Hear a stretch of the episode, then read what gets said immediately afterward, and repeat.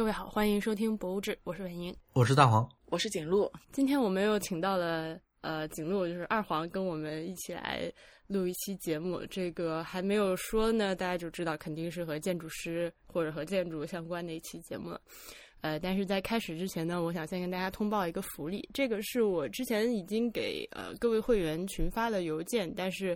呃可能还有人没有看到。嗯，就是呢，事情是这样的，因为过去的这几期太医来了呢，嗯，大家听了之后都觉得非常的有感触啊。他是除了一些产科的，还讲了一些儿科的这个这个话题，然后听的大家呢都有很多想法。然后我们在群里聊天的时候就说到了体检，要就叮嘱大家一定要定期体检。然后我就抱着一个。呃，就是张罗事儿的心情，跑去问了一下初太医，他还活着。我去问了一下他，我说咱们那个听众们一起到你们丁香园呃体检的话，能不能申请一个团购价？他就很热心的帮我去申请了一个团购价。嗯，确实是非常非常的大的一个折扣，基本上就是你去体检一下的话，呃，博物志一年的会费就出来了那样一个程度。嗯。呃，这个具体的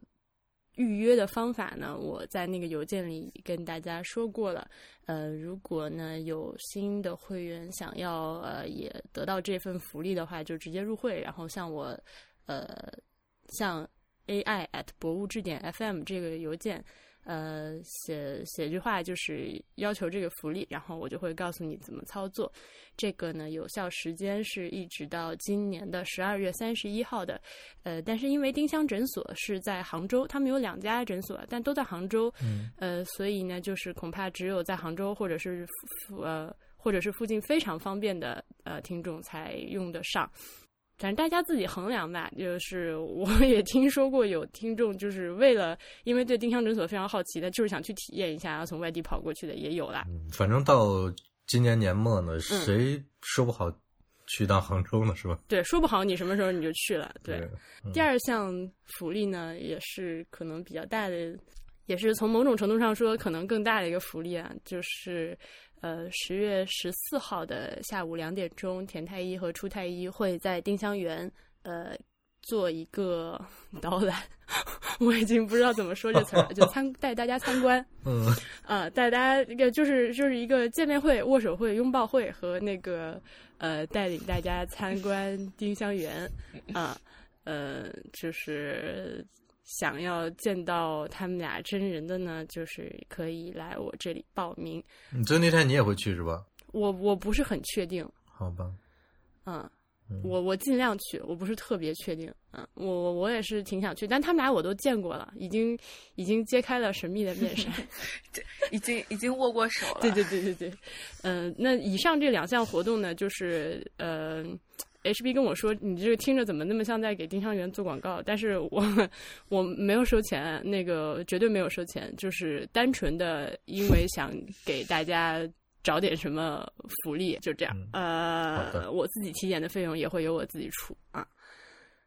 好，这个是那个今天录音开始之前的。然后还有一个 disclaimer，就是我们三个人，因为就是熟悉我们节目的人应该知道，就是。这个时区非常的混乱，就是我是东八区，就我是北京时间，然后景路是纽约时间，然后大黄是。德国哪个村里的时间？所以我们就你们你们两个，你们两个就已经直接跨了半个地球了。我就在中间随便随便插一小时了，在哪儿都无所谓。对，就是那样一个。然后，所以我现在刚醒，我我今天的节目可能会那个失货比较多。我我昨天是呃，我是一边睡觉，脑中一边在那个 sketch 我今天要说些什么。好，呃，讲了一通之后呢，呃，终于可以跟大家先汇报一下今天的那个。主题，嗯那我我还要说。啊，你讲讲，嗯，我还要说，对啊，因为因为今天是我第二次录音了，之前下午，今天白天录了一期不时尚，然后现在是半夜时间在录一期新的博物志，所以我我觉得我现在脑子也有一点，而且我我那你难道现在不应不应该是脑洞被打开的状态吗？但是你知道我因为有 有一点，但是有点有一点感冒迹象，所以现在我有点浑浑噩噩的。嗯，行嗯，因为对我们上周没有更新，也是因为我重感冒了，然后可能大家现在听我的声音还能听出点迹象来。我就我不管怎么说，换季，请大家都注意身体健康。对，我觉得如果听众听，呃，不时尚应该会先剪出来是吧？如果听众觉得听众觉得不时尚，我那期不时尚的声音跟我这一期博物志的声音有点不一样的话，那就是短短的几个小时之内，我的感冒 感冒病程飞快的前进。已经恶化了。那终终于终于，Frank Gehry，哎，人家年纪这么大了，不要让人家等我们。呃，没有人等他叫弗兰克·盖里是吧？对，中文，嗯，嗯，呃，那个嗯，概率景路据说自从办下加拿大的签证之后就，这已经是第二趟去了吧？跑了好几啊趟，啊对，最近就是跑了好几趟。然后最近是刚看了呃多伦多一个博物馆，然后就是特别激动，跑来跟婉莹讲说：“哎呀，好喜欢。嗯，那正好就说要录一期，那正好我们录一期节目。那他看的呢，就是这个安大略，唉，就他的他的他是他这个名字是比较纠结的，他那个英文是叫 Art Gallery of Ontario，然后法文是叫 Musée des Beaux-Arts de l'Ontario。就是呃，英文看起来像是一个安大略呃 gallery，然后一美不是，然后法语呢是叫嗯安大略美术博物馆。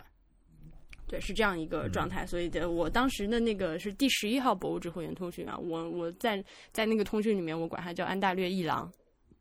是这么一个东西。那它其实呃更像一个博物馆的感觉，对吧？就是从规模和收藏品来说，更像博物馆、嗯是吧？对对对，呃对，景路嗯可以先跟大家说说你参观的感受。呃，因为它是一个呃旧的建筑呃改建之后的一个项目，然后嗯它体量其实非常大，嗯然后呃。Gary 做的是他的呃从室内到沿街立面的一整个系统性的改造，嗯也不是说就简单的扩建什么的，他就做了很多的呃细节上的上的上的工作。嗯然后整个博物馆，其实我看的比较仓促了，因为时间当时就行程很赶。嗯然后，然后建筑师看这种博物馆的时候，就会有一种买呃买珠买椟还珠的 情况，主要看的展品一点都没看。对我就是用一小时时间把整个楼上下跟跑地向越一样全部嗯。跑了个遍，嗯。然后拍了很多建筑的照片，嗯。然后其实实际上展品我都没有太仔细看，这样子。嗯。嗯。嗯，我完全可以理解。他。嗯。呃，这个这个可以跟大家再简单介绍一下，就是呃，我们一会儿再说 Gary 吧。既然已经开始说这个博物馆了，好啊，呃，就说说这个博物馆。嗯那这个博物馆它就是位于安大略的中国城，呃，的唐人街。呃，挺神奇的。然后它这个位置呢，其实是以前 Gary 小时候生活的地方。这个 Frank Gary 是在加拿大出生，然后青少年十八九岁差不多那个样子，就是成年之前，呃，搬到了美国去。嗯，那他其实童年都是在这个地方度过的，对这个这个区域的感情也是算是比较深。嗯，这个一开始呢，这个这个 AGO 简称 AGO，它就是一个很小的一个小楼，叫什么顾连志楼，然后慢慢的也是经过了好几次的改造和扩建，呃，变成了这样。它，我当初在那个通讯里面也跟大家说，就是你很难拍到它正脸什么样，因为呢，就是那个它那个唐人街非常窄的一条路，嗯，你站到对面去呢，也只能拍到一小段儿。然后它它的那个外立面呢是长长的一条玻璃幕墙，有点像一个船的船舱的一个外部的一个造型。然后把角上呢有一个风帆的形状，所以基本上你想看全貌呢，就只能去网上找找图来看。嗯，这个里面呢，就是它它是加拿大算是一个国家级的呃美术博物馆了，里面藏品和展览都非常的丰富。就是呃我们在加拿大的，就是跟我联系相对比较多的几位听众呢，都是呃每每跟我提到这个 AGO 都觉得非常的赞啊。我最近又去看了一个什么什么，而且它是一个呃，其实就是光看建筑。也非常有看点的一个呃博物馆，这个咱们一会儿可以听景路再多说一点。这个，然后他的 Frank Gehry 具体对这个博物馆进行了这个改造呢，是在零四年进行的啊，所以其实也还是挺新的。这么一个情况。那那那景路还接着说说呗，就是你对这个建筑就是最大的感受是什么？嗯，其实我就是第一感觉就是蛮意外的，嗯因为我看过它的外立面的图，然后我其实呃不知道它里面运用了这么多木材去做嗯呃一个曲面的形状。对，然后所以就是我一进去之后，我就先跟那个前台售票的一个老爷爷聊了一会儿，嗯。然后我跟他讲我是呃建筑专业的，然后他就很激动嘛，跟我介绍了，就也讲到说 Gary 是在附近长大的，然后对这个 gallery 就是很有感情，嗯。然后他就跟我说说这个呃博物馆里面所有运用了木材，就是就是嗯。同样材质的这一部分都是他改造的，嗯嗯然后我就沿着这个线索去去在里面浏览，然后就是发现他其实做了很多，就是嗯，不仅仅是说一些形态上可能比较呃大胆夸张的东西，嗯而且很多细节上他其实都做了，都还做的挺挺精巧的。嗯嗯嗯，是的，这个木材我不知道你还有没有印象啊？就是当然这个地方大黄没去过，你就只能听我们俩说了，然后自己找点图片看看。嗯它那个一进门是一个蛇形的一个无障碍坡道，而且就是盘的那个非常的盘根错节的一个大坡道。哦然后我我就我就不懂嘛，嗯呃，就是对吧？那我就是作为一个建筑的素人，我只是觉得，反正它就是包括里面那个像那个那怎么说那个呃体操运动员的那个彩带一样甩起来的一个大楼梯，震惊了。对吧？然后我哈，就是就是就是我的这个脑回路，就是去我说要去适应它，就是哇，这个啊，这个这是一种怎样的操作就能做出这样一个造型？然后，但是呢，但是进到那个我说那个玻璃幕墙里面的时候，我看到你也拍了这个照片，又很像那个船舱内部那个龙骨的那个感觉，那个木头、嗯是吧？又有一种突然间有一种一下子钻回了嗯泰坦尼克号时期的那种感觉，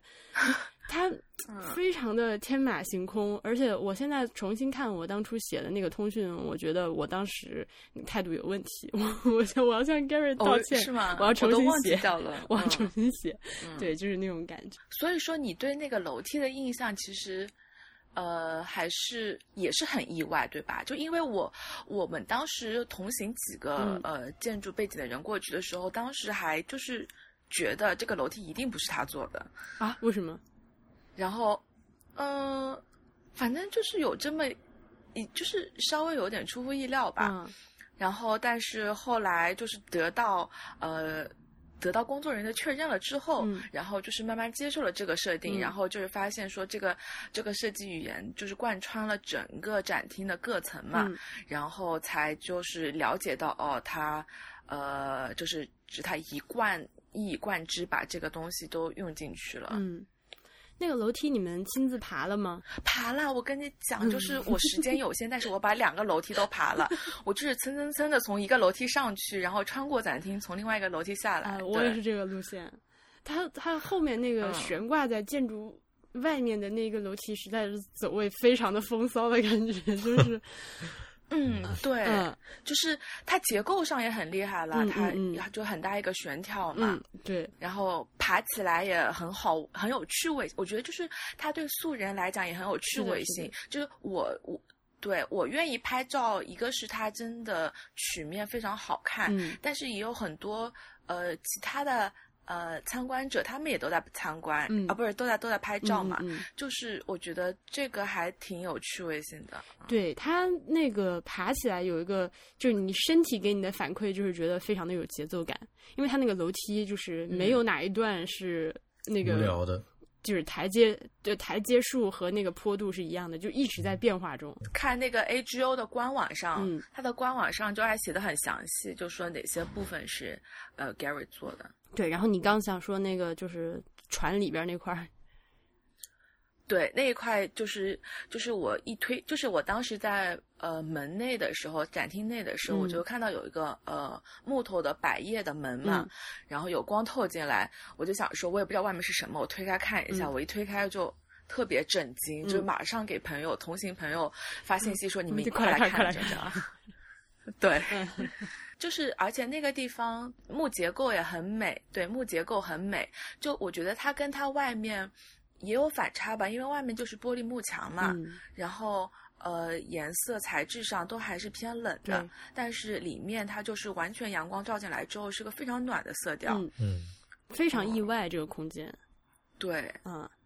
但其实我们刚刚说的这几个地方是属于那种呃，就是比较出挑的，可能就是呃，就是所有大家去看过的人回来都会有比较深刻印象的几个所谓的亮点。但是说实在的，就是呃，我仔我仔细翻看自己照的那些照片的话，我他他一些就是细节的处理也都很有意思，包括就是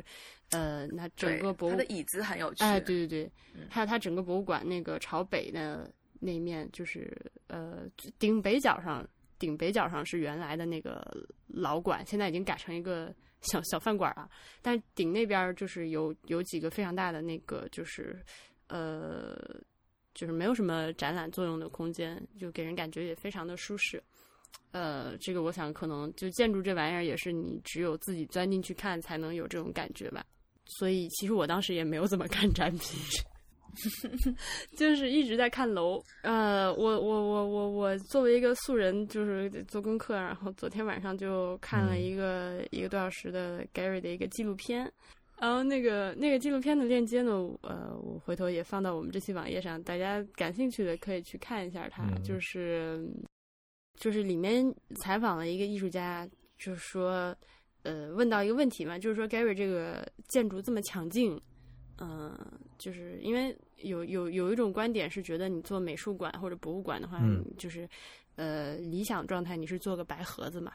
但是但是 Gary 显然不是的，他他做的建筑不管你觉得好看还是丑，这个这个观点因人而异，但是都很抢镜。嗯，然后那采被采访到的那个艺术家就说啊，如果你做的艺术被这建筑抢尽了，那是不是你做的艺术不够好？就是。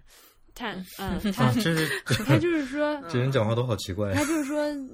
呃，对啊，他就是说我我这个这个 artist 也是需要被挑战的，就是不是说我我我做一个东西，然后你给我一个白盒子放进去。嗯，那如果说我放在一个非常呃就是神奇的空间里面，但是我的作品跟他那个这个呃精美的建筑相比，一点都一点都不掉价，那我才。那我才长脸，就那个意思。我觉得也也这这说法也反正也挺好玩的。嗯，那个要不然大黄老师跟我们介绍一下 Gary 吧，半天没说话了。Gary，哎呀，我我每每每要介绍介绍一个建筑师的时候，我都很苦恼，因为感觉无从无从开讲。因为说起来，就 是什么是能了解最能了解一个建筑师的呢？就是你看他的房子就好了。呃，是的呀，其他的都。我我觉得不太重要，什么生平啊，什么经历啊，这些东西，嗯，但是 Gary 说一说吧，他是一九二九年生的，基本上算是，如果就是你如果听众对建筑师稍微有点了解的话，那什么理查德麦耶啊，埃森曼啊，嗯，什么日本的黑川纪章，这些都是跟 Gary 都是同一代人，呃，像前一段时间过世的扎哈，那都已经是 Gary 后后面的一两代建筑师了。那就是个老爷爷，到现在为止，我估计他也不会有什么新作品了，应该很难了。他他最近的最近的一个作品是柏林的一个音乐学院的的一个那个音乐厅的改造。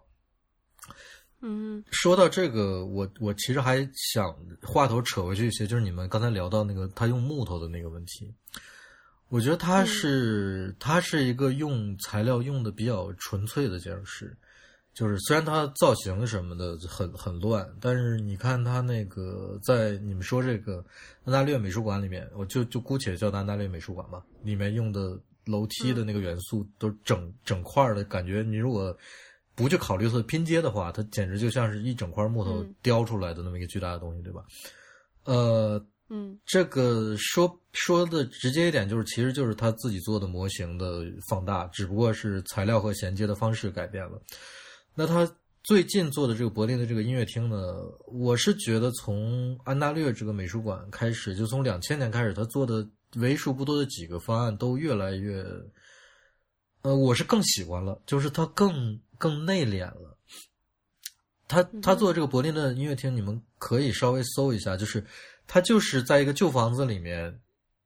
做了几个稍微有点波动的圆弧，这圆形，这几个圆圈一层一层的叠起来，变成了观众席，下面就是一个在正中央的音乐厅，呃，一个演奏演奏区，一个乐池，就是看起来非常的舒服，然后也是用用整个用木头木头做的。呃，你如果去看它。历来的方案的话，你会发现它建筑外立面基本上要么就是用金属，要么就是用稍微有，比如说完全的白墙，呃，就稍微有点冷冰冰的东西，他会用这种东西做外立面。他一到建筑内部了之后，他就会用大量的木头，呃，形造型也会也会更柔和一些。就是就是他。他对这个内外的这个关系，我觉得他是还是一种，他内心里面会有一种潜意识，就是什么东西该在外面对抗外界，不管是自然条件也好，对抗外界的呃整个城市也好，它一到了内部，它就会会马上就会就会，我觉得它会软起来，就是包括它的造型，包括它的材料，它是我觉得它是有这这一块东西的。我我不知道你们看过多少它的实际的方案呀？呃，景路看过多少？我看过他呃，毕尔巴鄂的美术馆和他在 L A 的那个 Disney 音乐厅，这两个，还有安大略这个，这是三个。他他在美国的方案应该是最多的。嗯，对他纽约其实有一些住宅楼，但不算是特别呃突出的项目。他在纽约有一个就是高层公寓和一个普通的 condo。嗯嗯嗯，婉莹看过。啊，我实我实际进去的就只有 A G O，但是那个相对了解多一点的，除了那个毕尔巴鄂的古根海姆之外，还有那个就是巴黎的那个路易威登基金会。哦，那个也是比较新的。我刚才数了一下，我大概看过他七八个项目这样。哦，我又多数出来两个，对，但是都差不多。我也看过他 MIT 有一个楼，以及他在布拉格有一个那个 Dancing House。啊，那个我知道，就是，嗯，对，跳舞的跳舞的住宅。啊，那个是我其实知道的第一个他的建筑，但是当初是在什么微博上还是什么东西上的所谓的一个网红楼那种之类的。嗯，就是我那会儿还特别小，就知道他的时候还不知道 Frank Gehry。就如如果说那个公众号要写什么世世界上十大奇怪建筑，估计就会把那个东西放在里面。哎，对对对对对，就是就是那种拼凑的文章里看到的，对。那对我我其实挺同意你刚说刚大黄说的那个，就是介绍一个建筑师不用去太说他的什么生平这些玩意儿。所以那个，但是我们其实包括我昨天看那个纪录片，就当我们去介绍一个人的时候，呃，就是你似乎好像又绕不开这些东西。包括我跟景路刚都提到了他小时候在这个 A G U 附近长大的这些东西。啊，你这个这一点是很重要的，对这个建筑来说。啊，但是问题是我就是。呃，我我我一暂时的一个人的感受啊，就是我看完那个片子之后，我觉得虽然那个片子是就是他的好朋友呃拍的，呃，一个他好朋友是这个导演拍拍的，跟了他三年，然后也讲了一些他的那个成长经历，也讲了一些他的家庭生活，甚至还采访了他的心理医生，但是呢。这个确实不重要，就是我看完那个片子之后，最后得出的结论就是这玩意儿真的不重要。他就你你你对，你看他这个人生经历，其实他可以放在任何人身上。对，你不就是从小在哪一个什么什么地方长大，然后长大之后跟老婆不太好，然后有一天到晚看心理医生，这很正常的一个人。就是你如果只是去看他这些经历的话，你就觉得你不会把他跟一个呃，就是。就把这些建筑有什么非常直接联系？当然是这是我的感受，这是这个片子传达给我的感受。那就是我觉得你的感受是是是完全正确的，嗯，正确，嗯，就是我就这种感觉。那就就看楼就行了。那那那看楼呢？我们刚开始录之前也是，我就跟两位建筑师在问这件事情，因为那个片子你就说他他不用电脑，二九年生的人是吧？咱们要是要求他跟那个扎哈一样拿电脑设计，也是有点强人所难。但是。我就看他的工作方式，我觉得非常的有意思。就是，嗯嗯，就是就像大黄刚说的，就是他的建筑其实非风格非常的明显。当你多看几个呃他的项目之后，呃，就是你下一次再看到一个他的项目，你可能很轻易的能认出来，或者就像我们这种外行，就是你看到一个的时候，你哎，这个是不是有点像 Gary 的东西？就是就是他风格已经明显到这个程度了嘛？嗯，那他就是刚大黄说到的那个，就是那个钛合金的那个外立面儿，然后就是他和他的那个呃，也不是助手，就是他和他的他和他的那个搭档一起，俩人。就是面前摆了一个模型，然后就像做雕塑一样，就是直接就在这个模型上做造型设计。嗯，就是它里面的建筑体块已经做好了，这个模型摆在面前，然后就是他就他就像他就像他就像老年的那个亨利马蒂斯剪那个剪纸艺术作品一样，那个就是那个手的那个顺的那个程度啊，然后就。捞过来一片那个外立面，他们做模型的那个材料，然后咔咔两剪刀剪出一个形状，然后就就往那个就往那个那个半成品的模型上就往上一放，就往上一比，然后就跟跟他的那个搭档就说：“哎，你看这个怎么样？”他就是靠这种，然后就剪一块，然后拿透明胶粘一粘，然后啊不行蹬下来，然后再重新剪。他这种工作模式让我觉得，哎，这个原来大师都是这么搞的哈，所以就是才能。就是做出他这种这么放飞、这么这么流畅的一个东西，嗯，这是外行的观察。你刚才用那个那个词非常好，就是雕塑。嗯，呃，反正有对吧？我也想想说这个词。对，有相当多的人都，呃，包括业内的人也都认同，就是说，某种程度上讲，盖瑞是个搞雕塑的。呃，但这不是这不是贬义词啊，就是 就是他的这个造型和雕塑能力是是非常强的，因为，你，你从某种程度上讲，就是建筑建筑有有时候就是大尺度的雕塑嘛，就就它只是个光谱上的两个点而已，就是雕塑可能小一点，建筑大一点。呃，在在盖瑞这个这个人手上，这两个东西没有被区分的特别清楚。我觉得，尤其当你对我觉得，而且它好在一点，对，呃，就是顺着这个话讲，因为刚才我也想就挑那个婉莹提到的“雕塑”这个词出来讲嘛，就是它好在一点是，呃，它本来建筑是有尺度感的嘛，那你说如果把一个雕塑直接放大到建筑尺度，其实。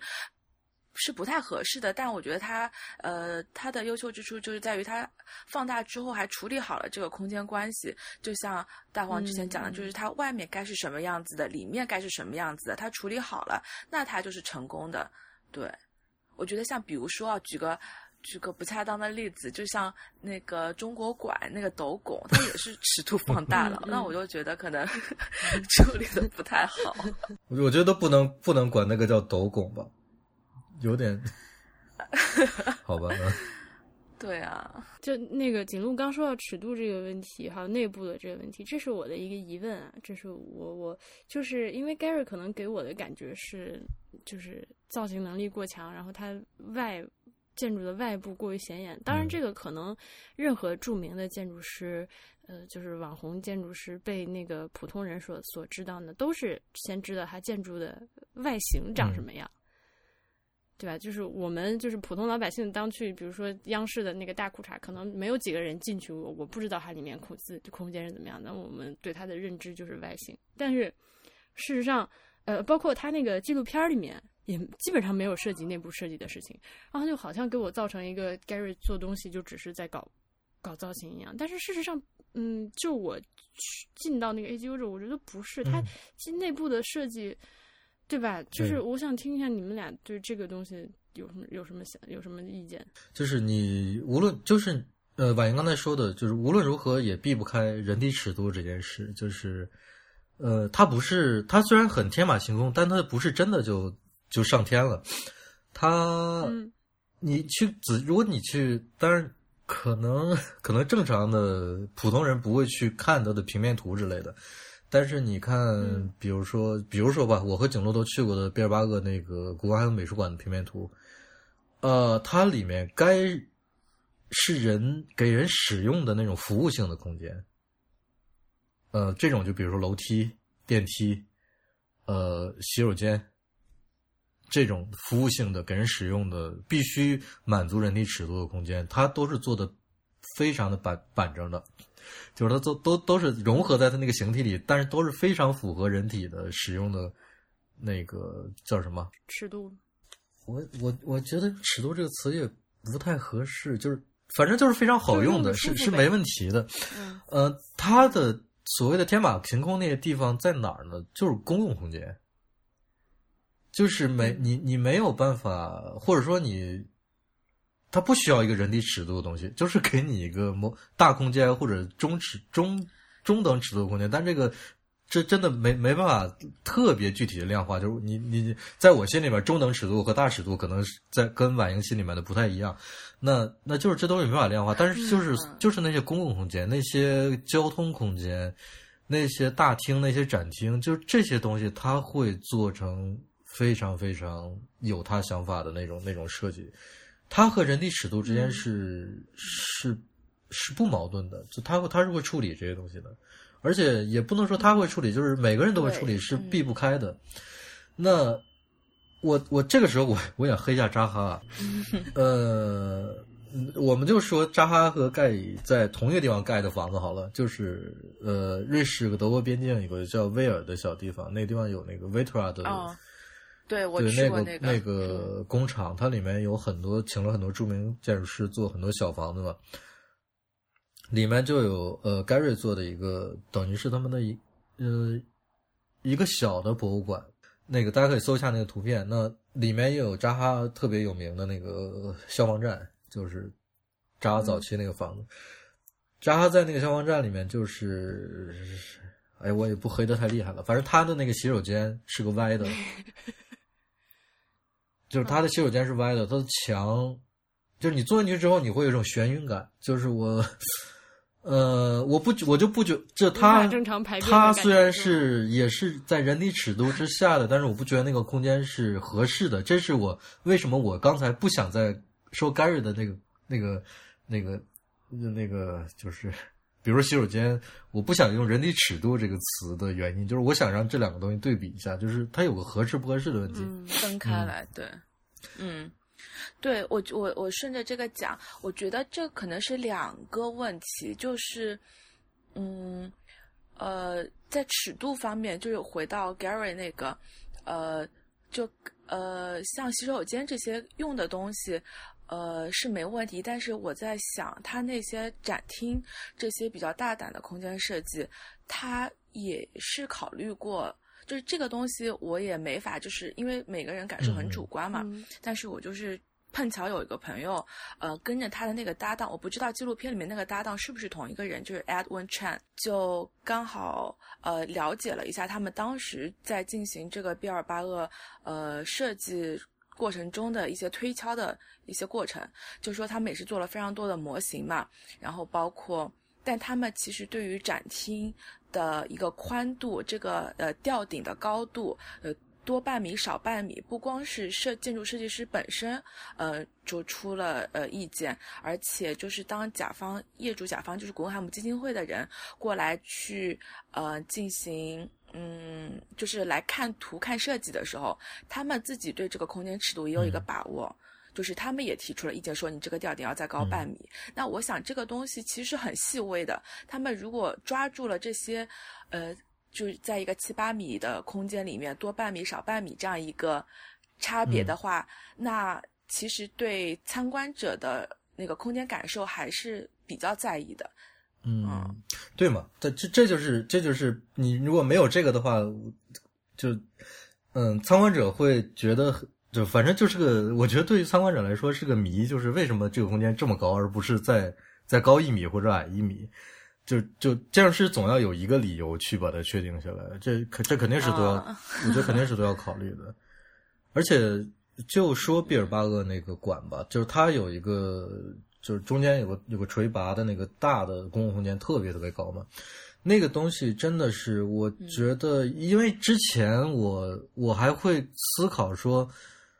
呃，Gary 是不是真的就是在很大程度上在追究形式上的东西，而没有考虑空间本身的，就我会怀疑这件事情，就是空间本身的那种感受之类的。但是到那个那个时候，在那个展厅里，我就不怀疑了，因为真的是你走到每一层，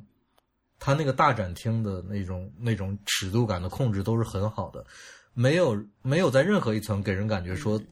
中间那个东西过高，或者某一个某一片墙，那墙可能从从上到下一共有二十多米，就是每一每一片墙。或有不舒服的地方，就是我我在那里面，当然每个人感受不一样，但是我没有说感受有不舒服，就是我觉得每他每一块控制都还蛮合适的。这个在那一瞬间，我就觉得，嗯，我就我还我还挺佩服他的。就是那个建筑实际实际去参观的时候，是我对 Gary 从。呃，黑黑转路人的时候，就我以前就是在在在画册上看他的东西，其实还觉得很不能理解，就是干嘛不能好好做啊，就非得凹造型凹成这个样子。嗯，然后真的去了之后发现，就还挺好的，就是它是好用的，它不是没有道理的，就可能就是没有呃说得清的道理，但是他都是推敲过，还。挺挺好的。嗯，我们再说一个这个东西就很微妙。对，我们再说个稍微专业一点的事情，但是听起来应该也挺简单的。就是你如果在加上学院的话，呃，当然这两年我我不太清楚了哈，但是前几年可能还比较流行。呃，就是很多学生会做出，比如大家会说，哎，这挺像 Gary 的东西，或者那个说，哎，你这个挺像扎哈的东西。但是，哎，我也想问这个事儿，就二把刀建筑师和这个大师的 区别。对，有两个问题，就是是是是这些这些二把刀建筑师或者建筑系的学生和盖瑞和和也把姑且把扎哈带上吧，就是他们的区别。就第一个问题就是最现实的，就是扎哈盖瑞把这些项目盖出来了，你没盖出来，这是一个无法逾越的鸿沟。哦，这个太重要了，这是无法逾越的鸿沟，因为这里面涉及到太多的东西。嗯。就就就从施工到技术到各种各样的生成，它它不单单是你你你在那搭一个东西，盖瑞也在那搭一个东西，你说我这个东西跟你那挺像，我可能造型还比你那个好一点，你你不是那样的，就是他把那个盖出来，你没盖出来，这是一个无法逾越的鸿沟。第二个就是，你那个东西，你能不能把它考虑到实际一比一大小会是什么样子？你有没有那个经验去把控？它是它。他有和没有就是完全不一样的东西，像 Gary 他已经做了做到现在做了这么多年，他对空间的把握，那真的不是说你做一个东西觉得跟他很像，你就觉得啊，我是不是已经能够做跟 Gary 类似的东西了？那那是完全两回事儿。包括就是从 Gary 开始做类似的项目到现在这么多年，他影响了无数人，但是，嗯，没有人能够像他那样做方案。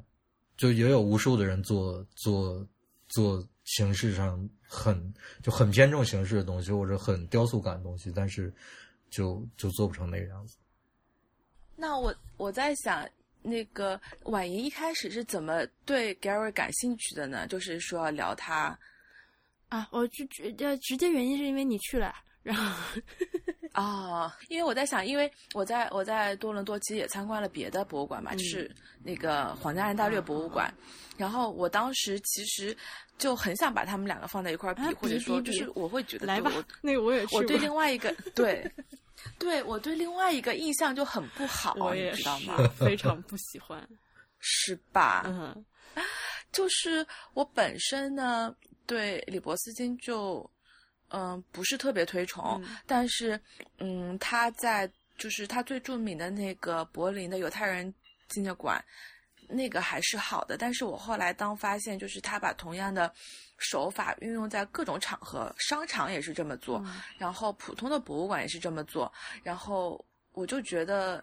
这中间其实是很有问题的，嗯，然后像这个，他他那他那个皇家大略博物馆也是处理一个新老建筑的关系，我就觉得他处理的很不好。对，婉莹看到是什么感受呢？其实就是呃，首先我我我看到那个博物馆的，就是呃，它有好几个就是就是面向大众最容易见到的立面嘛，一个是那个老的那个那个皇家大略那个老楼的立面，就是有一种那个古典主义的那个感觉。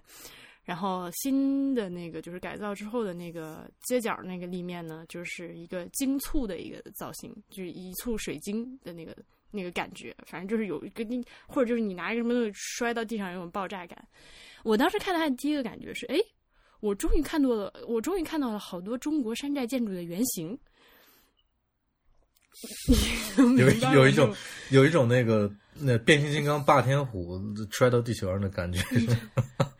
嗯，是是是，但但是但是，哎，那个我我想大家就是你只要去看到那个图片，你就知道我我说的是好多人山寨它的那个原型是什么意思。就是我们现在很多商场或者国内的一些小的一些莫名其妙的公共建筑，它会就是那个外面反正就是故意给你做成一个。放射状倒着的一个那样的一个，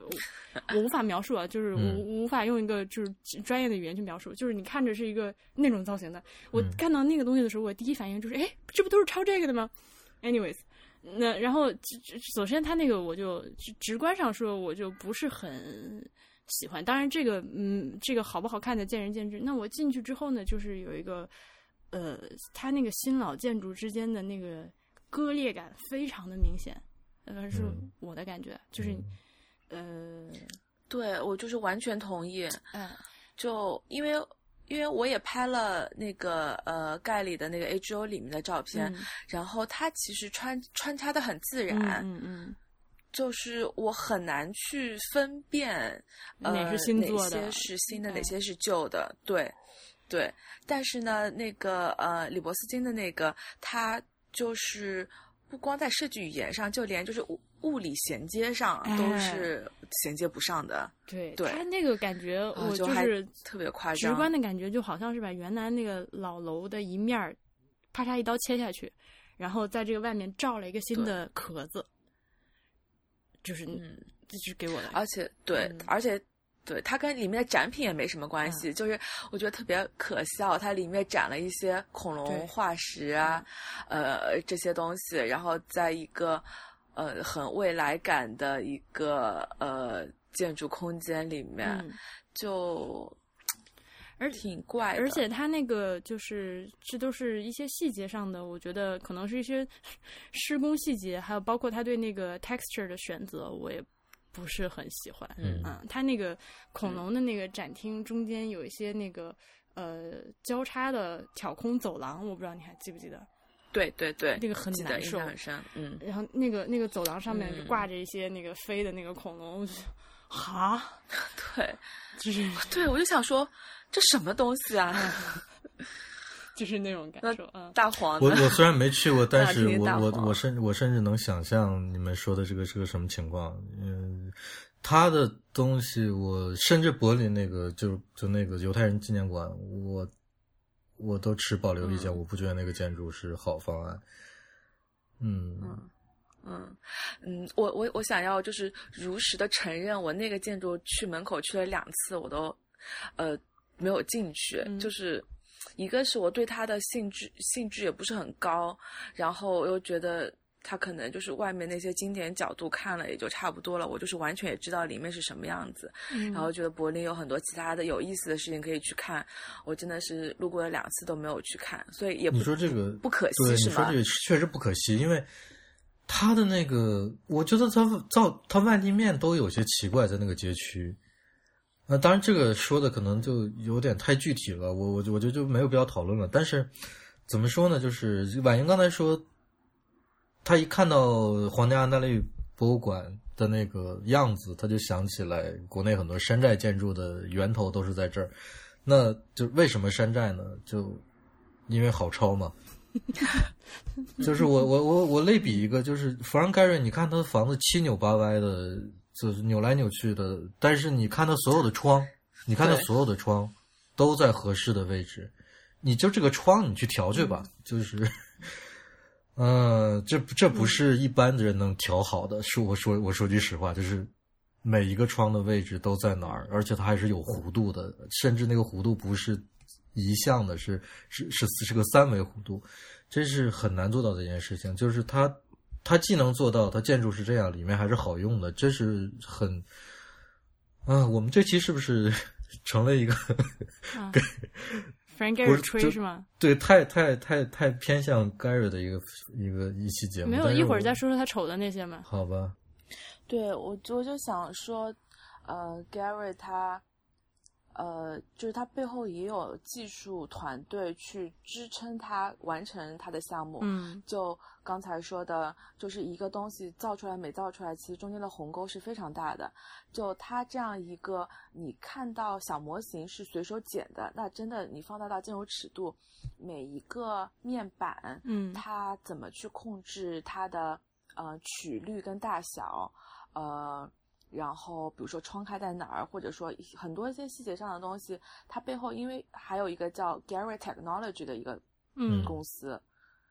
去支撑它的建筑，以及当然这个建筑公司也是个咨询公司，也给别的呃就是建筑师去提供 engineering 的服务，嗯，呃，但。就是想说有这么一个团队去支撑他完成这个团队是特别神奇的，就是因为盖盖瑞，反正盖瑞当时做他自己的一些项目的时候，他发现没有公司能够帮他算这些东西，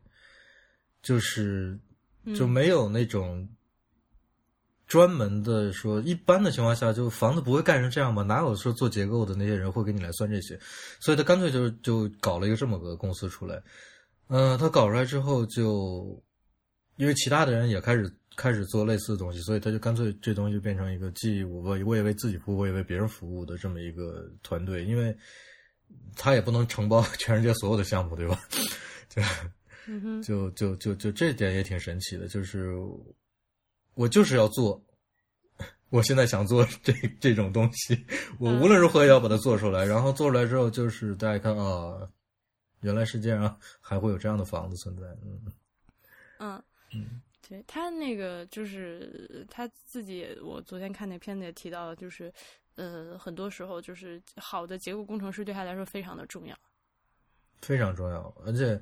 而且你你刚才说那片子里面，他他和他的合就呃合作伙伴两个人剪了一片东西放上去，就就觉得哎这个可能不合适，再剪一片放上去就合适。这后面想的东西可能很多，就比如说。嗯，内部的空间该怎么用？内部的结构该怎么做？就是用木木头的木结构来支撑，还是钢结构支撑？还是说这个地方跟其他地方有个什么样的交接，能够搭在一起之类的？就是就是就刚才你看的那个，你你们两个去过那个美安德烈美术馆里面那个楼梯吧？它它既有悬挑的部分，也有跟墙面搭接的部分，还有完全架在那个。屋顶的钢结构上的一部分，就是它它的那个整个这个楼梯的支撑没有那么简单的，它它它都是有很多的考虑和实际的操作在背后，就这些是，对，是是你是你一般情况下你自己随便搭个东西，那那那是不一样的。嗯，对，所以就是感觉看上去像是玄学吧。但是实际上，实际上是科学，就是在他们两个并没有 对，实际上还挺科学。就是他们可能有些东西都不说出来了，但是他们脑子里面都通过经验判断了一下。对，嗯嗯，你说到这个，我还有那个那小片子特别啊，我觉得听起来特别像在给那片子洗稿啊。那个，但是我觉得挺有意思的，我还是想提一下，就是。呃，就是你看他他另外一个呃一个一采访的一个艺术家，就是说呃，然后那个哥们儿就是描述那个 Frank Gehry 的工作过程，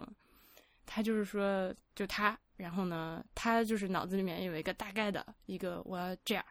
然后他就画一画，然后就拿出一个东西，拿出一个东西，然后又拿出一个东西往上一怼，说就跟他那个那个那个同事说，哎，我要一个差不多这样的，但是我也说的不是很清楚，反正你们给我弄吧。然后 他的那些同事就好，我知道了，然后去弄，然后就弄一弄，回来之后，他又把这个把那个怼上去的东西又换到另外一个地方，说，嗯，好像还是这样比较好点，你懂了吗？懂了吗？然后那边懂了，好，又去弄，然后就是也对，就是嗯，就是也不会说的很明白，反正就是靠这种这种交流，但最后东西居然都都做都能做出来，做的还挺好，就是挺就是。就是 就是你们俩刚说的，就是可能呃我们看着就怎么这是啥？你是马云吗？但是但是就是就是我剪片纸往上一贴这样，但确实是就是他们在这个就是很多年的这个团队磨合中间已经长期积累之下的一个一个工作系统。哎，对他他他们就是说他说两个字我就知道他要干嘛，他有时候不说话就是指一下我就知道他要干嘛。我觉得这个有这么一个团队真的挺厉害。而且而且有一种理论，就是当然也不说理论吧，实际上也是真的，就是你只要模型能搭出来，立在那儿不倒，这建这房子能盖出来，甭管你这东西长什么样。哎，这个难道不是那个就是把家猫放大一百倍之类的这种？啊，那那不是这样，就是 你 这是什么梗？你你的那个，你先说你的梗，我也很奇怪，是什么东西？就是一只猫嘛，一只小小小小型的猫猫，然后就是呃。呃，就是网上一个比较比较比较火的一个讨论的话题，就是说把这个这个这个猫猫如果等比例放大到狮子老虎那么大会怎么样？啊，那不一样。就有人非常。非常技术的出来回答说，他的什么骨骼、他的身体结构、他的骨骼承受的能力、他的肌肉什么的都无法支撑。对，你直接把它等比放大成狮子老虎，嗯，那个小猫想变成大猫，就必然会那个就会腿变粗，然后脑袋变小，眼睛变小，变得不那么萌，就是就就就会有这样的一个。反正就是我也不知道为什么我会关注这种内容。好吧，但我觉得你这个类比还是有挺有意思的。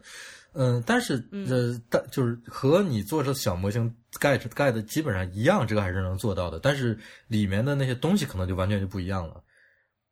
就是可能你的你小模型里做做的是用一个木棍儿，可能可能那个到了真正的建筑就是个钢结构之类的，这这这这个里面会有呃非常大的区别。就是可能一面墙到了真正的建筑里面就是。就是混凝土啊，里面上万根钢筋，就是这样的。OK，嗯，所以就是小猫变大猫，如果它的骨骼能变成金刚狼那种钛合金骨骼，它就 OK。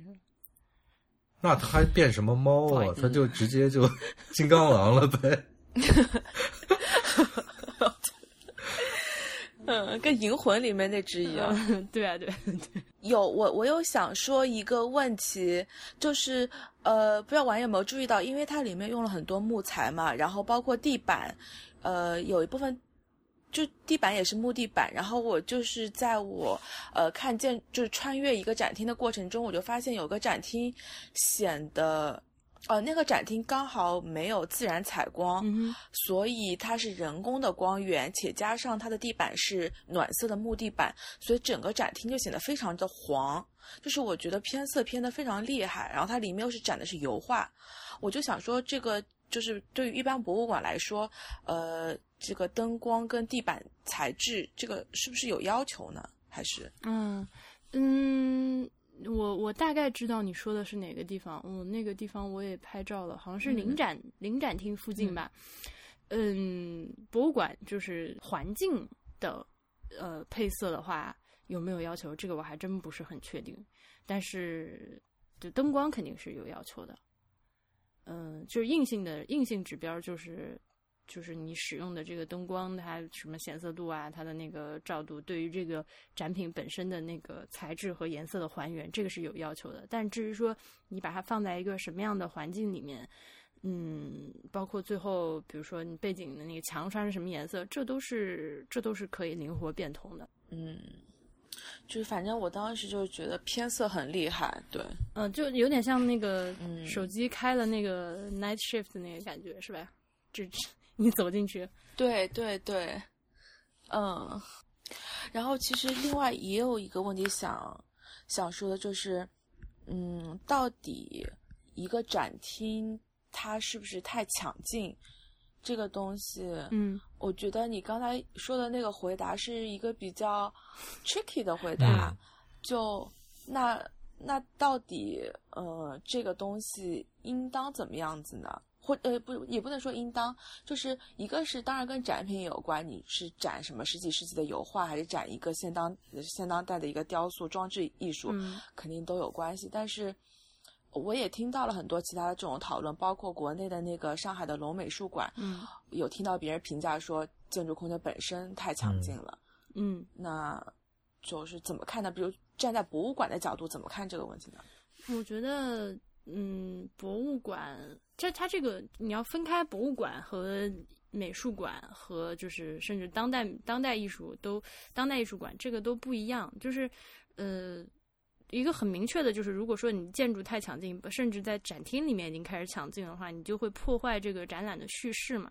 呃，当然这是一个比较传统的思路啊，就是我办一个展览，嗯，我肯定是有自己的结构和我的思路的。比较好的状态可能是我。通过就是我的这个这个展厅和展品的这个排布，参观者进来之后，他可以就是呃完美的接收到我这些信息。但如果说他看着看着看着看着那个文艺复兴时期的油画，中间突然给我那个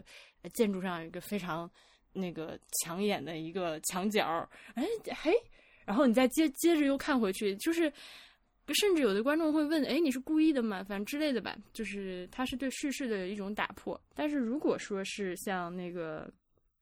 美术馆，甚至是当代艺术的这种呃展馆的话，嗯，运用得当的话，它可能会和展品形成一种呼应。比如说那个毕尔巴鄂里面有那个非常著名那个雕塑，那个蛇，就是那几个大板窝成的那个波浪形的那个雕塑。哦，原来那个叫蛇，我不知道那个叫什么。那 Richard Richard Sarah 嗯，那叫太有名，那叫那叫 Snake，那所以就是哎，那个就是一个很好的一个就是作品和建筑交相呼应的一个。嗯，但是一定要是就是一定要是固定的展品，就不会移动位置，就永远在那儿了才可以。对，是一个永久展览，它对对，那个东西是一直在那儿，所以它那就是就是又是另外一种情况，就是。嗯，它不存在说我在这儿办一个展览，然后展览本身自己的叙事是一个完整的逻辑链儿，这是呃，就就很难讲，我觉得，嗯，但是好在呢，就是毕尔巴鄂古根海姆里面呢，就是据我所知，虽然我没去过，它还是保留了一些。呃，它还是保留了一些，就是比较传统的内部结构比较传统的展厅的，就是白墙和方形的。有的，有的。就你进去之后，对吧？就是有它肯定，它它肯定是要满足这种需求。就我我做一个博物馆的建筑，不可能是呃里外都就纯天马行空了。我肯定是为了满足展览的需求，我得预留出这种那个符合就是展览要求规范和和那个策展人需求的这样一些空间，嗯。我觉得严格来讲，还是要尽量干净。这个干净包括，呃，建筑师用的用的语言要干净，就是也不要用太多的建筑语言去修饰这种展览空间。就是毕尔巴鄂那个，你看它里面确实也像婉莹说的，留了留了一些。相对来讲比较传统的展厅，就是墙是相对来讲平直的，可能就在呃接近天花的某个地方，哎，突然出在一块木头之类的，但这都不算影，就是对那个展厅都没有什么大的影响。就是我觉得这些都是算是用的语言比较干净的，呃，这确实是个度很难把握，就是因为很主观嘛，有的人也会觉得说。有的人已经觉得很乱的空间了，有的人觉得啊，那就还好。这这这是一个建筑师自己的把握的问题。好，我们刚刚聊了一段不能放进去的内容，其实非常的精彩但，很遗憾要剪掉。那 接接着接着说 Gary 啊，那个我们前面就是有一种那个一直在吹他的这个节奏嘛，嗯。的这个意思，那现在现在就是我们要来聊一下他就是公认比较丑的一些东西，除了之前那个大黄在节目里说到的什么望远镜和鱼啊之类的，还可能还有一些其他的代表性建筑是吧？这个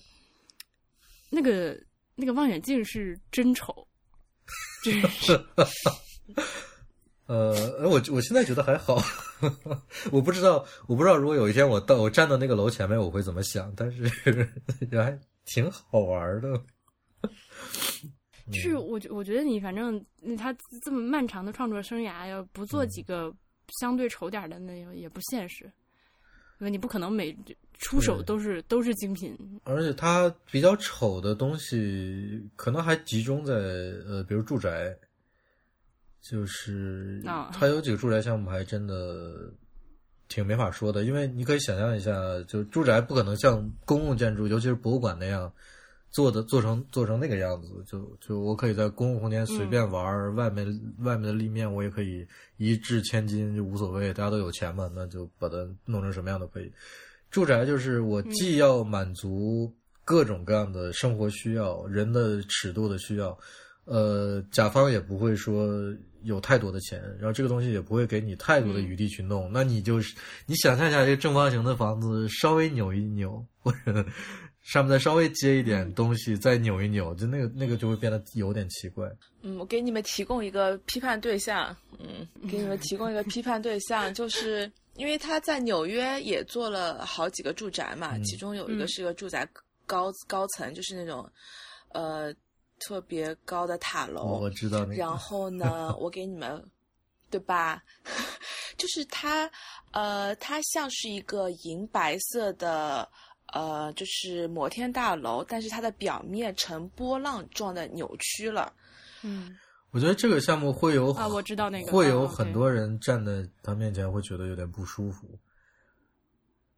我觉得真的是不，就是而且特别好笑的一个经历，是我第一次看到他的时候，我在纽约站在街上老远的看到他。呃，你知道一开始那个呃苹果手机出那个 Apple 自家的 Map 的时候，它很多呃三 D 街区的楼模型都没有建好，都建破灭了。有有有，所以我跟你讲，我当时站在曼哈顿街头看那个建筑，我当时觉得我自己眼睛花了。我觉得看我看到了那个苹果 你应该思考一下自己是不是破灭了是不是已经进入母体了？是不是在 Matrix 里面？哎，对，对我当时就怀疑人生了，你知道吗？然后，对，就是真的是不太舒服吧？看这个东西看到了一屏幕的扰那个信息的扰乱。对，对，对，对，对，对。这个，哎，你们会不会这外行的提问啊？就是是不是有的建筑师他不太适合做这种 skyscraper？就是 Gary 可能看起来比较呃让我觉得舒服的东西，都是一坨在地上的。嗯，这个是 这我这么说，这个这个你说的很对，就是因为你还原到最初的工作状态就是这样。嗯，你去看，你不就包括纽约这个房子，这个这个这个景路想吐槽的这个房子，你就看它的模型，嗯模型比现在建筑好看太多了。就是，但是你看它模型呢，你会想，这是不是其实是 公共建筑？就是它是不是一个高高更高的，就是特别高的一个美术馆？就而不是一个像现在这样盖出来的住宅，就是当他的那种造型的他自己那套语言遇到住宅这样现实的东西的时候，他就嗯。就只能这么拧巴，就就没办法。那我觉得甲方不应该找他做这种项目，但是，嗯，但是卖房子，就是因为现在，呃，纽约真的是越来越多找大师来做公寓的，因为嗯感觉在在纽约置购房产的人，他们可能已经到了就是讲究设计师的这个层面，就是已经到了挑挑大师的房子。我究竟是要住进对艾森曼的房子，还是要住进盖里的房子？对，对，然后扎哈房子现在很火啊，对吧？就是嗯扎哈在那个高线公园上的公寓也很火，现在。嗯哪像意大利？意大利，我到一个罗西的，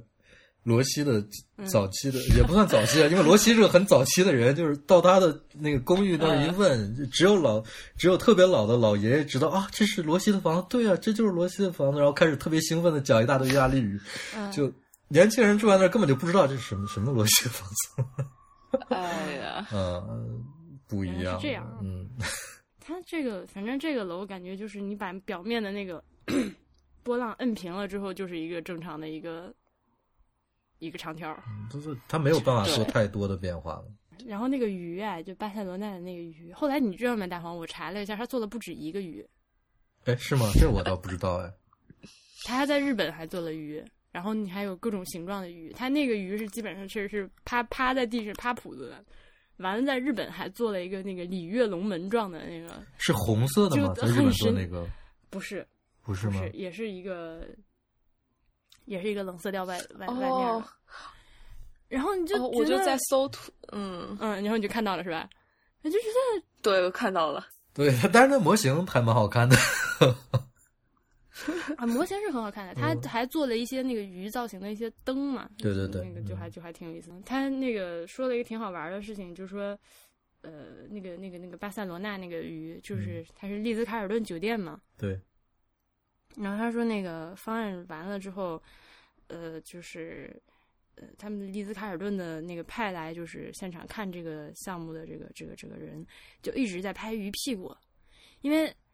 他那个角度啊，就是你站在那个酒店的大厅，就是出入的那个人流的最密集的那个方向，然后往鱼的方向看过去，你正好看到的是鱼屁股，嗯。就是直面屁股的那个角度。嗯。然后那人拍的这些照片回去之后，然后那边甲方就说：“我怎么能是吧？我们这个高级的酒店，我 I will not have my patrons looking at fish's asshole 是，就是最后反正也做，最后也做出来了，就就就挺神奇的，嗯。嗯但是他本人对于就是呃，就是什么丑啊，和 Frank Gehry 又在重复自己啊，这种这种批评，他就是说我不管，反正我就是继续往前干。他他当然可以不用管了，有人给的钱让他盖东西，反正源源不断的，那他就盖呗。换我我也不管。对，而且这就是一个现实，就是任何一个建筑师也不会说每个项目都无与伦比的，就是吃无与伦比的东西，包括所有的大师，就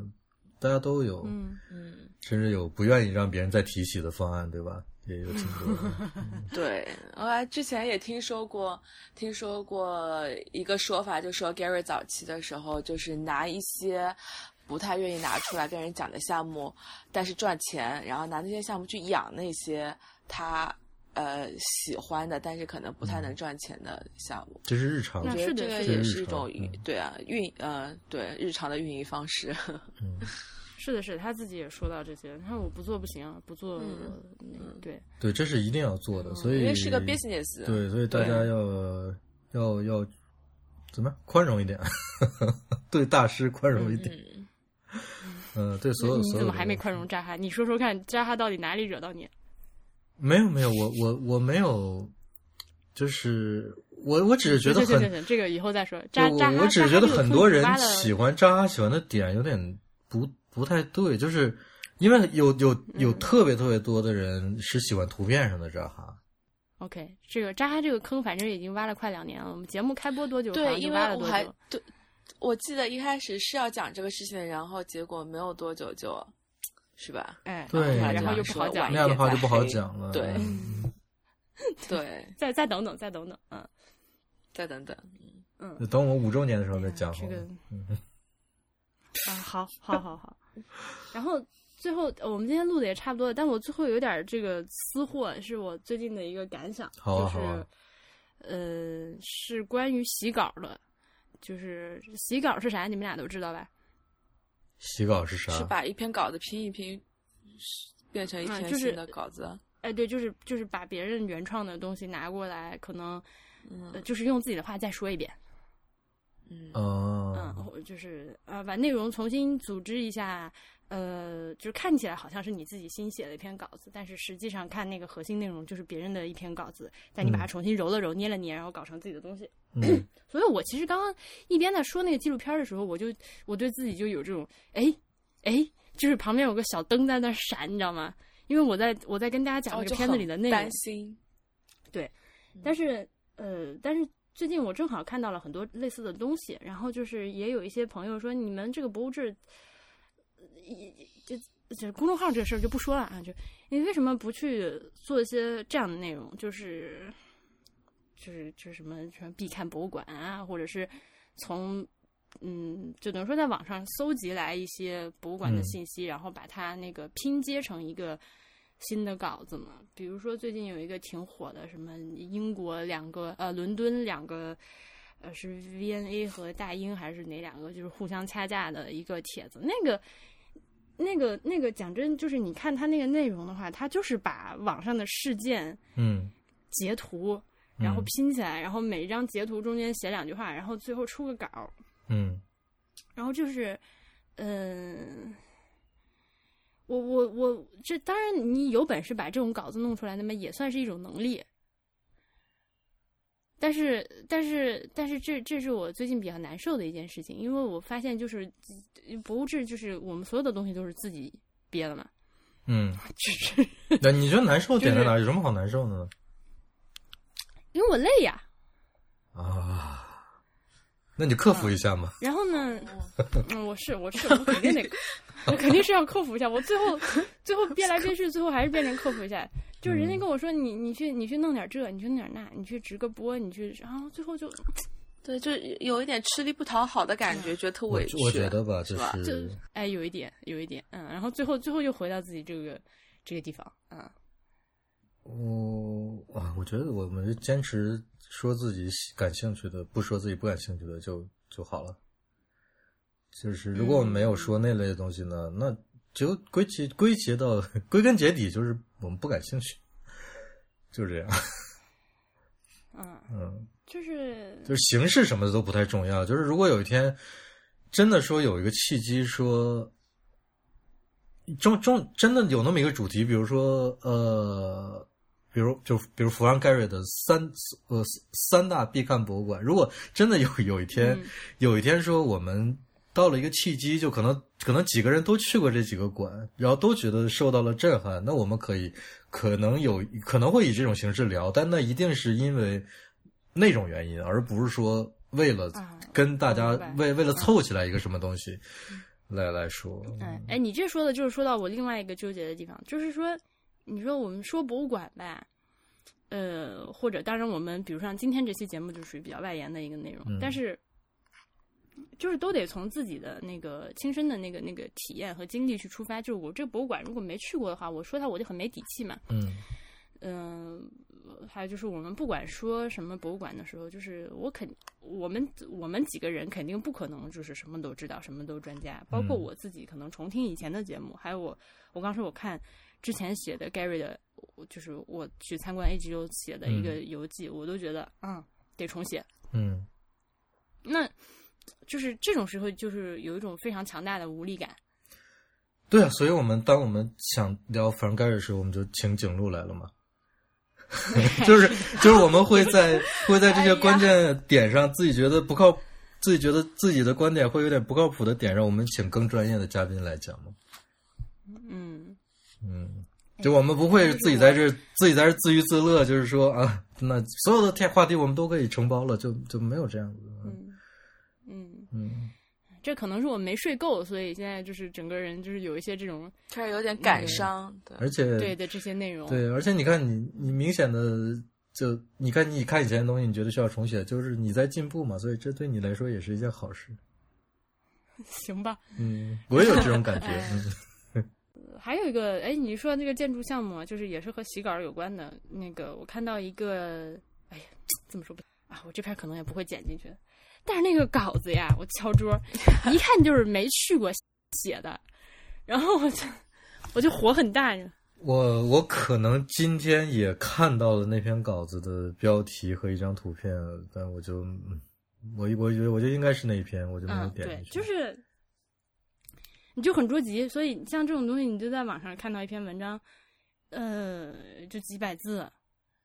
反正就五六百字，对吧？然后图片呢、也没有一张是自己拍的，全是网上找的。对啊，怎么说呢？你现在很多可能大家就会觉得有些古灵精怪的公众号，它里面东西你觉得还挺有意思的，或者挺神就有些神秘主义的东西啊，它它大多数都是从国外的杂志也好，就是书上也好，就东拼西凑翻译过来的。嗯，你翻译也倒好，就是你取不取得原版的授权，我倒觉得这个可能在我们现在这个环境下都是次要的。但是你起码稍微注明一下出处吧，别搞得像是你自己嗯，原创的一样。就有的时候你就图片前后都是有有问题的，嗯就是那而且现在还不少这种就是洗稿洗成代号的，对吧？啊，但但是最主洗稿、嗯洗稿第一名逻辑思维嘛，是吧？这个咱就不能细说了。刚刚又是说了一堆那个又是不能剪进去的东西我觉得你可以稍微剪一点进啊，那去吧。行行行，我我剪个番外。考嗯，我看着下摘一摘，嗯看着摘一摘。那我们本期节目就录到这里，我得再去睡一会儿。呃，感谢大家的收听，感谢大黄二黄，好的，嗯，谢谢婉莹，谢谢大黄。同学们再见。再见。嗯，本来录音已经关了，现在再打开，因为是唠到了这个我找工作的事情。呃，众所周知，我是一个无业游民青年，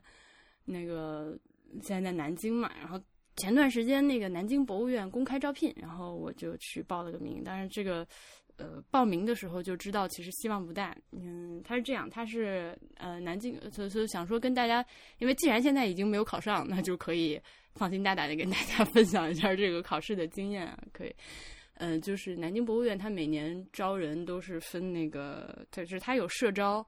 也有那个编制内招聘，然后但是招聘的方法呢都是考试，先考先考试，然后再面试，然后最后那个录取这样。我报的是，呃，那个编制内的那个考试，就是野心比较大，我想说反正都是是吧，有枣没枣打一竿子，嗯 然后但是他是那个他是那个这样，就是呃，你看准他的那个报名时间之后，要到那个南京市统一的一个就是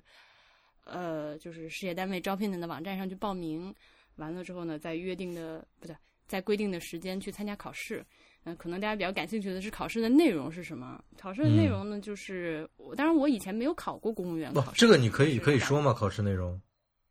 我又不我又不说具体题目，我就跟大家说考试的是考什么东西嘛，对吧？嗯，就是感觉上确实是比较像公务员考试的那些东西，嗯，就是嗯一些选择题，然后呢有一个问答题，然后有一个作文题，这样，嗯，就是客观题、主观题都有。嗯，那就是选择题的话呢，就是有一些和时政相关的题目，就是你要知道我们党那个最近领导人都说了啥，然后呃，还有一些就是那个呃文史哲这个常识性的东西，比如说中国历史、中国古代艺术，还有世界上有哪些著名的什么呃什么历史时期啊，什么那些哲学家呀，什么这些东西。然后最后呢，还考了一些就是博物馆相关的东西，嗯、但是主要是实物上的。我这么说比较模糊吧，我没有透题吧？好吧，嗯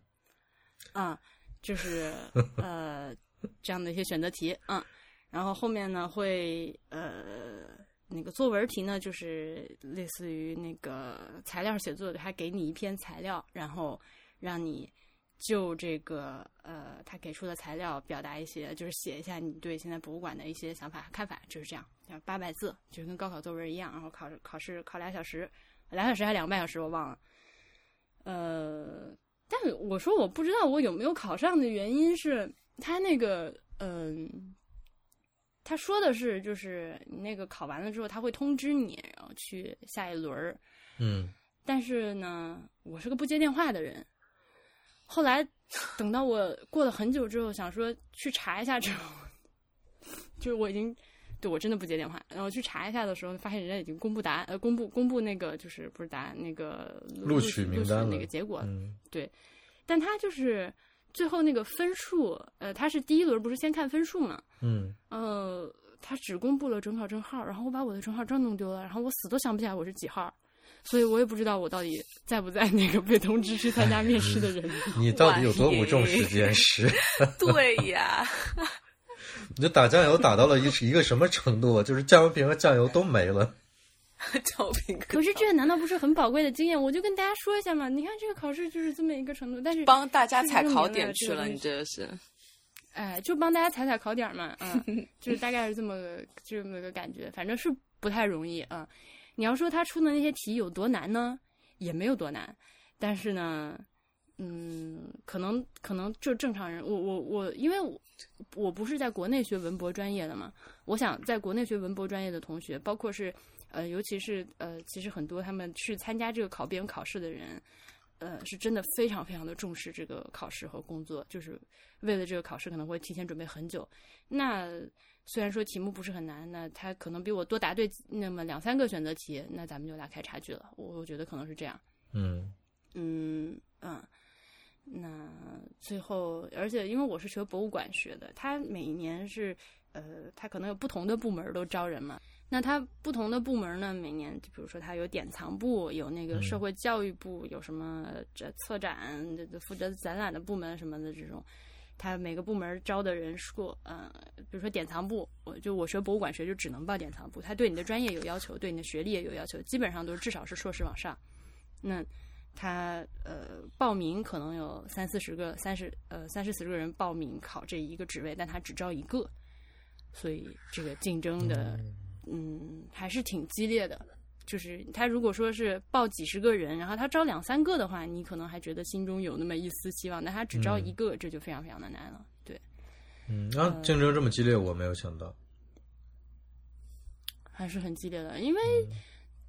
就是可能我我觉得我们这个在国外待多了之后，对国内的这个事业单位招聘这个这个，就包括考公务员这种东西，可能已经没有感觉了，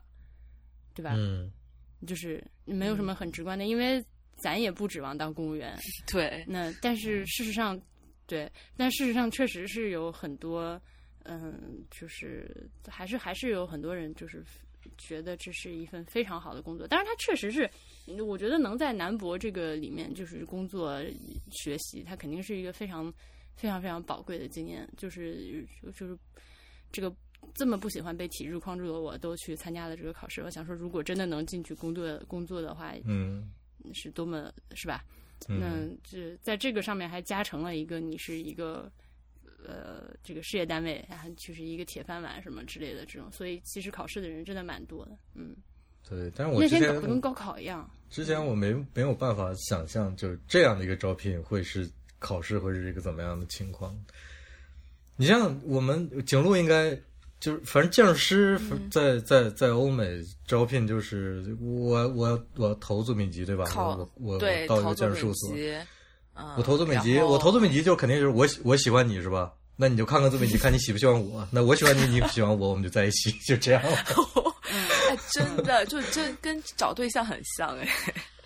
是吧？嗯嗯嗯，就非常不一样。对我就是可能我们习惯了这种招聘方式，包括你在国外就是申请大学也对吧？我我们这儿就是靠考试嘛。你申请大学的时候，你除了你把你大学成绩单寄过去，你还要什么推荐信？我干过什么？对吧？就是就那种感觉。反正那那个考试弄得。我觉得自己就一下穿越回那个高中，还不是大学，而是高中考试的感觉，就是呃，中间隔一排，然后桌上贴着你的准考证号，然后检查你各种，然后什么连包都要放到前面去，然后不许带手表，然后考一会儿，那个监考的人会告诉你那个还有多长时间什么之类的，特那个感觉特别魔幻，就是还还在二 B 铅笔涂答题卡，天亲，我多少年没涂答题卡了，噩梦啊，是就是。